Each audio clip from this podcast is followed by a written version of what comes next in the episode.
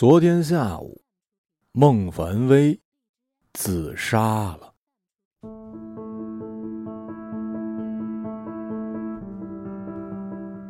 周一清晨，长街拥堵，像卡满食物的咽喉艰难蠕动。孔斌不小心闯了一红灯，六分没了。凶兆啊！孟凡威没死在学校，孔斌不必为此负责，至多呢耽误一两年的职称评定。捏着方向盘，在等待绿灯的过程中愁眉紧锁。这孟凡威啊，并不是一个惹眼的孩子，不丑也不漂亮，家境普通，学习成绩中等偏上。班级里呢有俩好朋友，没被其他同学孤立，没早恋，没遭遇过任何不公。这样的学生，本不应该自杀呀。红灯变绿，孔斌在车流之间向前涌去。还行。孟凡威是在周日自杀的，还行。孟凡威没有死在学校里。昨晚得知孟凡威的死讯，梦里便有人声色俱厉的喝问：“怎么就你们班学生自杀了？别的班学生怎么不自杀呀？”孔斌在梦中抑郁非常，梦醒之后仍然觉得透不过气。孟凡威究竟是一个什么样的学生来着？他的座位在第三排，上课时偶尔会把手伸到桌子底下偷偷玩手机。性格内向但不孤僻，搞卫生时不太勤快，但没犯过什么大错。孔斌上次找孟凡威谈话还是暑假之前，孟凡威考试成绩稳定，语文和英语不错，数学差一点，他鼓励他好好学数学。孟凡威说了些什么？他没有说太多话。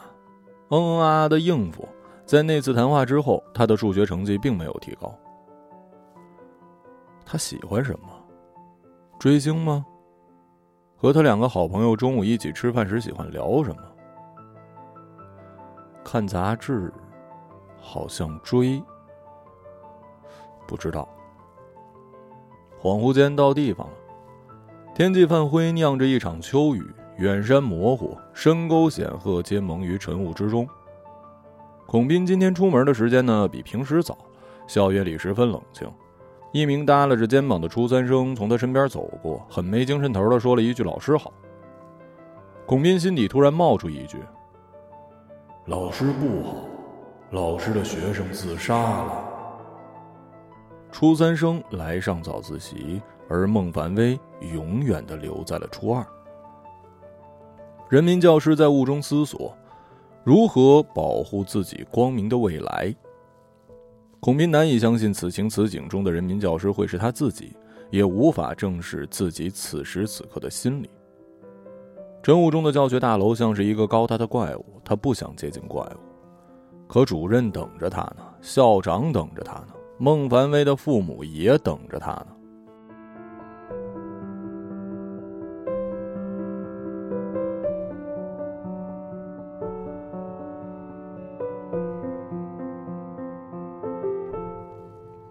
昨天下午三点多，杜敏荣昏了过去。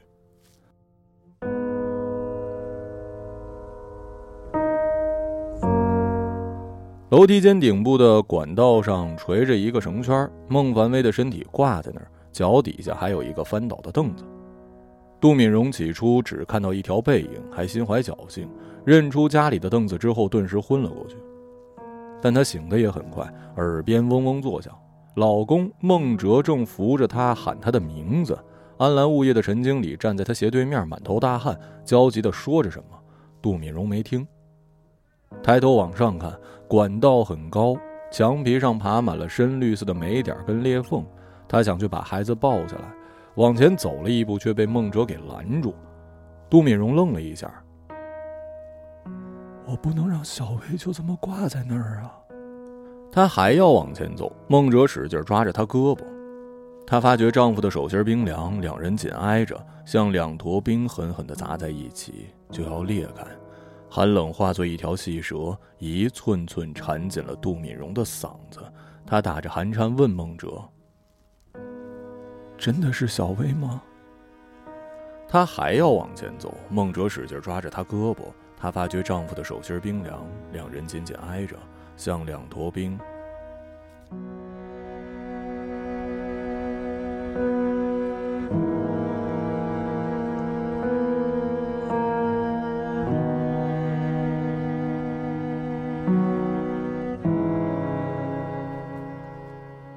孟哲抿嘴，沉默不语。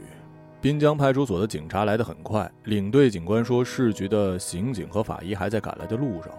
杜敏荣耳边的杂音减弱了些许，听着物业经理向警察重复了一遍发现孩子的过程。杜敏荣一家呢住在顶层，上下楼乘电梯，鲜少推开楼梯间的铁门。陈经理呢也是检查楼道卫生时才发现暖气管道上掉了个人，他认出这是十楼业主家的孩子，急忙联系了十楼业主。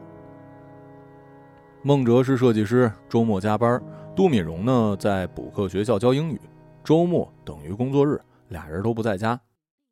孟哲先赶了回来，他要将孩子抱起来。被已经联系了警方的陈经理给拦住了。杜敏荣盯着陈经理一张一合的嘴巴，只觉得对方胡茬之下的两片嘴唇仿佛是扳机，一枪接一枪的将子弹蹦进他的脑壳。又过了十分钟，或者是更久吧，市局的刑侦部门和法医到了。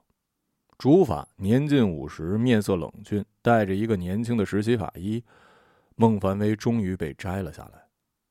年轻法医打量半天，一边检查一边斟酌道：“呃，舌尖微吐，骨舌骨折，有锁沟生活反应。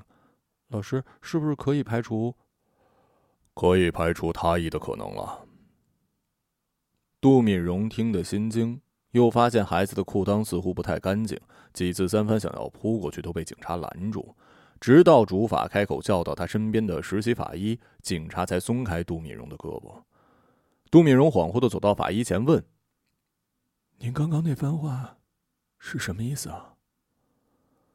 法医平静的看着他，杜敏荣忽然激动起来：“我们一家三口过得非常非常幸福，小薇不可能自杀，你们一定要查清楚，小薇不可能自杀的。而且你看她裤子，你看她裤子是不是？”回市局后，我会做详细的鉴定的。能够理解您爱女心切。至于她裤子、颈部椎体脱落会导致二片失禁。他说着，瞟了一眼派出所的警察，其中警衔最高的那位立刻迎了上来，一手拉住杜敏荣，一手拉住孟哲。哎，这样啊，呃，先让市局领导们先把孩子安顿一下，然后您二位跟我详细说说这孩子的情况。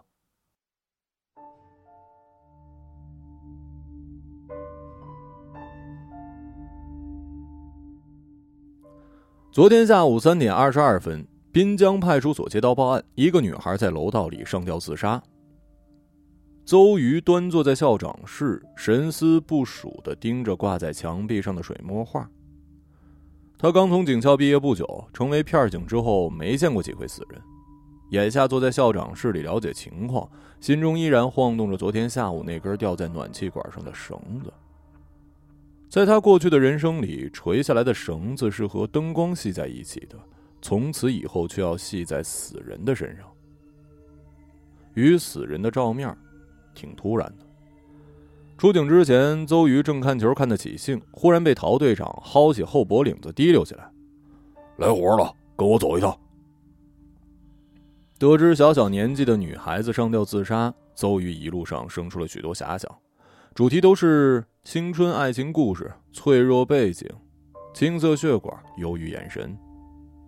到了现场才发现，那姑娘没什么特别的，没有漂亮裙子，漆黑长发，苍白的脸颊，就是一个普通孩子，扎着马尾，穿着宽松的 T 恤跟牛仔裤，做出了不普通的选择。脑子里还在沿着那根绳回忆昨天的事儿，校长室的门忽然被人粗暴推开。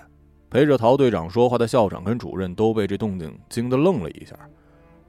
门外就是死者孟凡威的父母，夫妻俩看着比昨天更憔悴了，衣服还是昨天那身儿。邹玉望着他们，感到一阵紧张。孟哲的声音仿佛吞了碳似的暗哑。邹玉根本没注意孟哲说了什么，只觉得孟哲吐出来的每个字儿都沾着血，不需要听清内容也能感受到那种难过。面对这样痛苦的嗓音、绝望的神情，他找不到理由去劝失去孩子的父母保持冷静。更要紧的是，他下午还要去市局取法医的鉴定，然后亲手将鉴定结果交到失去父母的孩子手中。邹玉刚刚才意识到这有多困难。孟哲说：“请把小魏的班主任叫过来吧。”主任说：“呃，孔老师在赶来的路上，呃，警察同志也要和他了解一下情况。应该把‘野’字去掉。”邹玉移开视线，他觉得孩子父母看着不像来了解情况，倒像来打仗的。他们会用暗哑的、难过的嗓音，不停的轰问学校。孟凡威是否遭受了校园暴力？是否遭受了不公平的待遇？这就是一场仗。学校和家长要竞相把孟凡威自杀的主要原因归结于对方，然后再去处理悲伤。推开校长室的门之后，孔斌看到了六张脸，每张脸都是忧郁的、紧绷的、心事重重的。他从未想过自己的职业生涯会有这样压抑的一天。两只脚踩在了泥潭一般粘在地上，无法向前迈动一寸。在这片刻的停顿里，有两张脸染上了愤怒之色。孔斌活动双腿，催促自己走进校长室，操纵着发干的舌头，抢在学生父母责问自己之前开口问：“他说，他最怕给别人添麻烦。”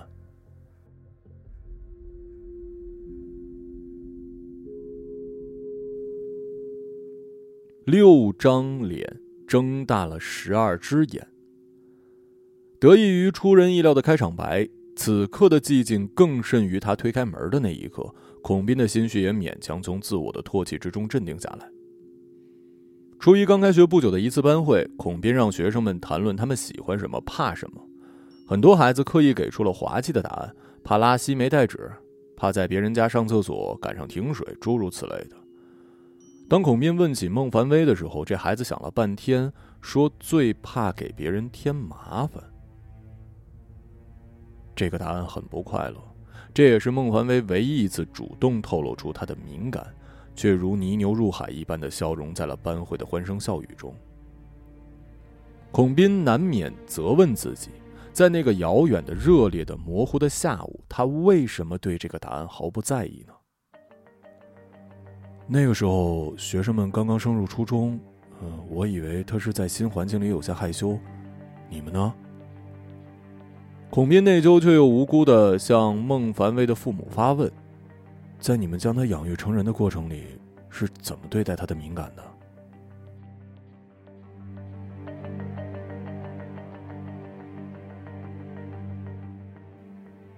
他盯着孟哲呆滞的神情和杜敏荣苍白的脸颊，决意将刀柄握在自己手里。为人师表，他的内疚是真的，可他能送上的，只有无辜。你什么意思啊？孟哲红着眼睛凑到他面前。孩子在家里从来都是好好的，大部分时间他都待在学校里，成天在你眼皮底下，你完全没发现他有什么变化。你是怎么当老师的？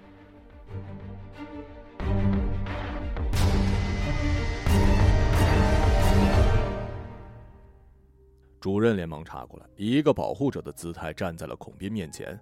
哎呀，这个一个班里五十多个孩子。孟哲一把推开主任，伸手拉住孔斌的衣领：“我问你，你是怎么当老师的？”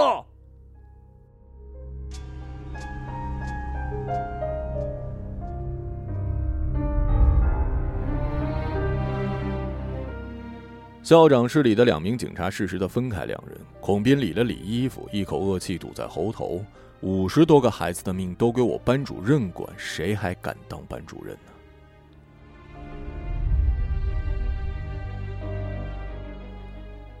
回家路上，孔斌先去了国税局接上妻子。妻子收起雨伞，钻进车里：“怎么样了？”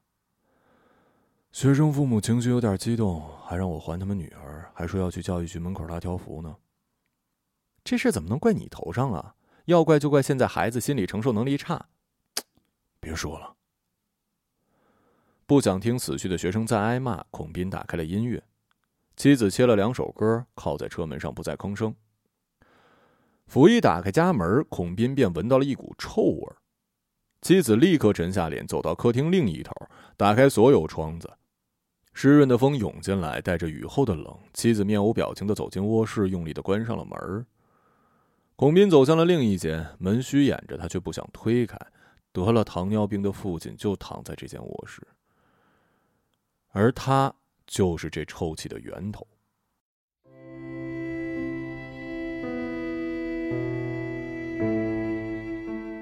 学生死了这个冲击令孔斌将护工请假这事给忘了，其结果就是已经失去行动能力的父亲独自待了一整天，在大便失禁过后躺在排泄物上无声无息的发臭。久病床前无孝子，孔斌还记得父亲没生病时对他有多好，也记着父亲每月八千多块的退休金。终于还是推开了门。父亲转动半天失明的眼睛看向他，浑浊的玻璃体中既无责难也无煎熬，那已经空无一物。对不起，阿爸，我忘记小张请假了。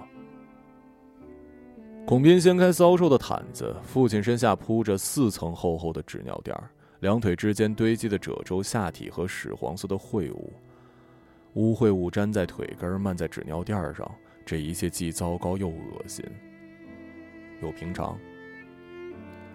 孔斌花了一个多小时将父亲跟床铺收拾干净，精疲力竭地走向自己和妻子的卧室。他站在卧室门口，一及妻子闻到臭味时的脸色，心中一阵烦闷。和站在父亲的卧室口时如出一辙。我的学生死了，这一切还能更糟吗？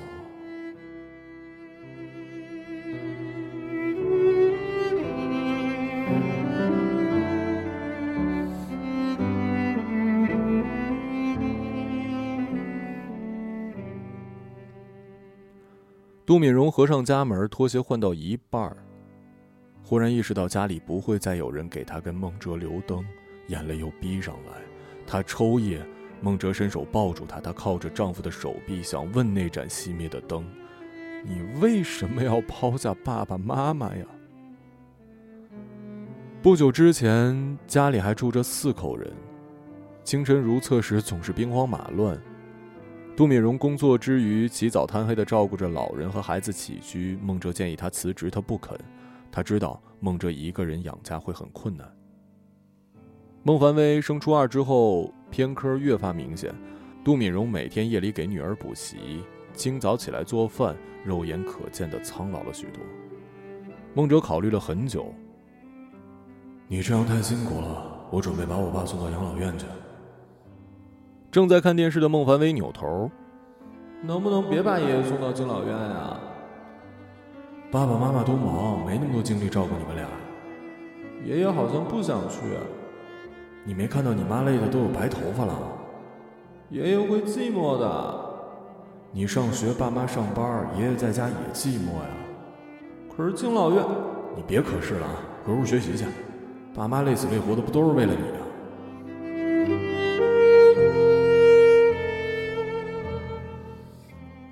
孟哲做决定的整个过程，杜敏荣一声都没吭。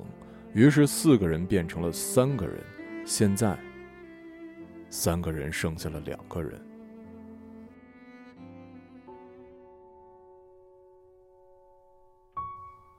两个人依偎在空荡的屋子里。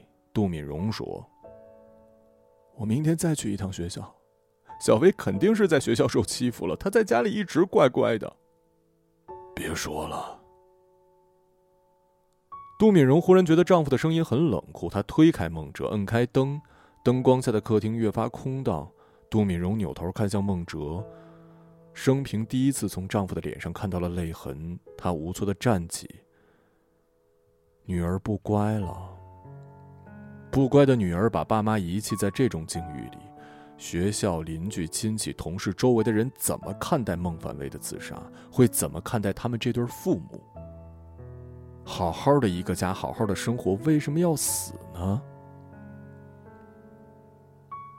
我觉得，我一伸手，还能摸到他的轮廓呢。孟哲依旧站在门口，盯着沙发上属于孟凡威的位置，伸手在空气中描摹着什么。微微确实挺敏感的，却又什么话都不跟我们说。杜敏荣想要否认这一点，他跟女儿的关系明明十分亲密，直到他张开嘴才发觉，他想举证的亲密都发生在很久之前，女儿的疏远无声无息，也不知端倪。你能答应我一件事吗？你说。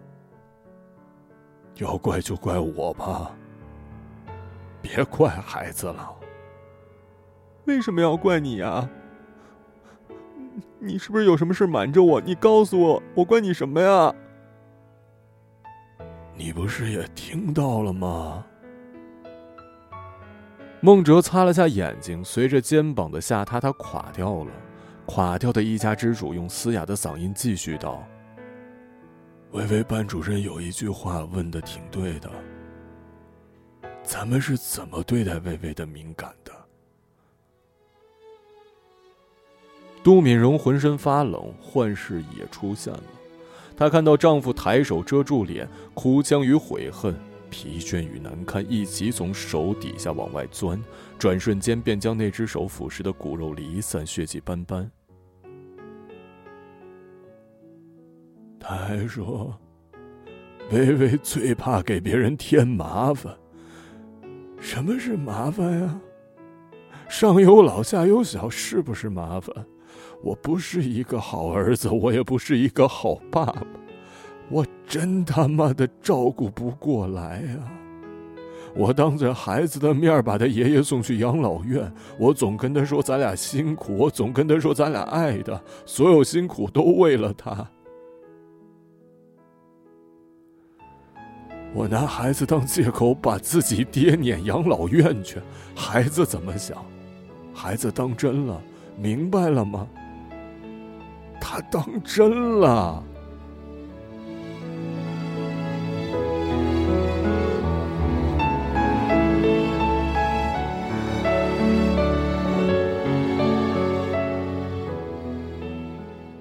邹玉被人拦住时，距离市局停车场大门只剩下一步之遥。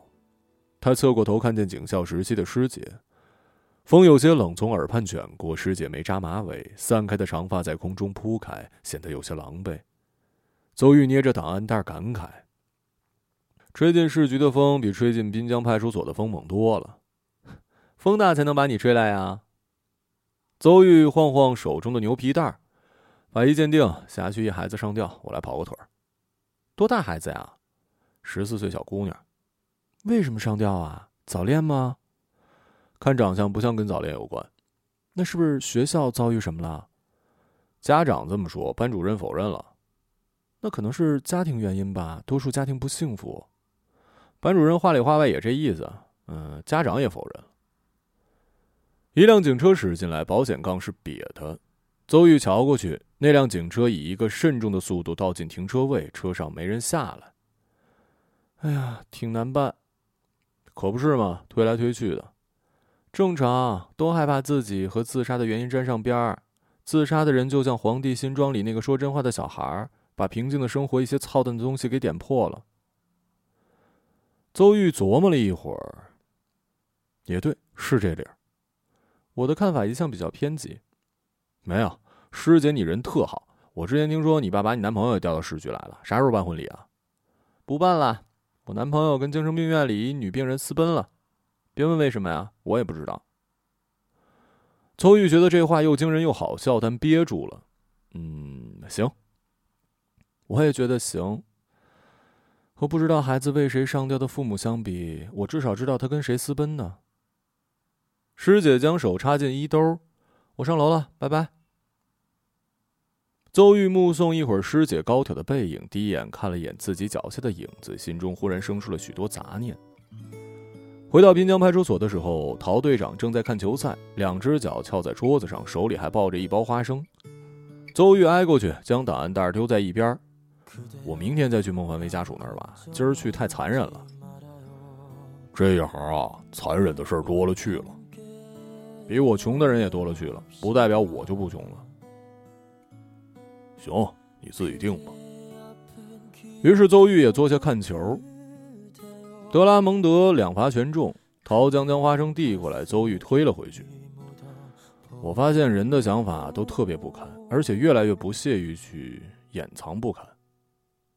你还发现什么了？窗外的秋风撕扯着树枝，邹玉仰起头，视线久久凝固在泛红的天花板。我还发现，这世上的不幸都毫不讲理，都特别随机。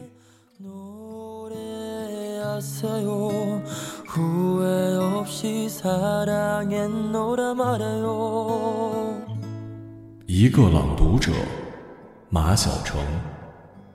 그대는 너무 힘든 일이 많았죠 새로움을 잃어버렸죠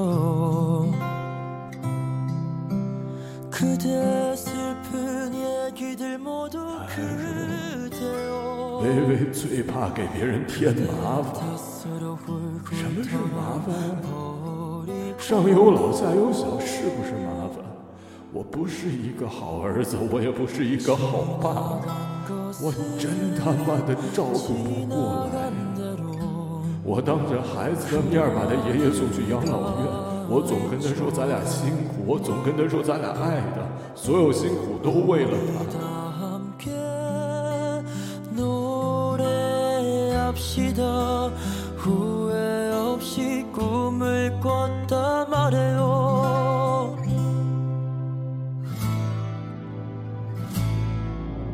지나간 것은 지나간 대로 그런 의미가 있죠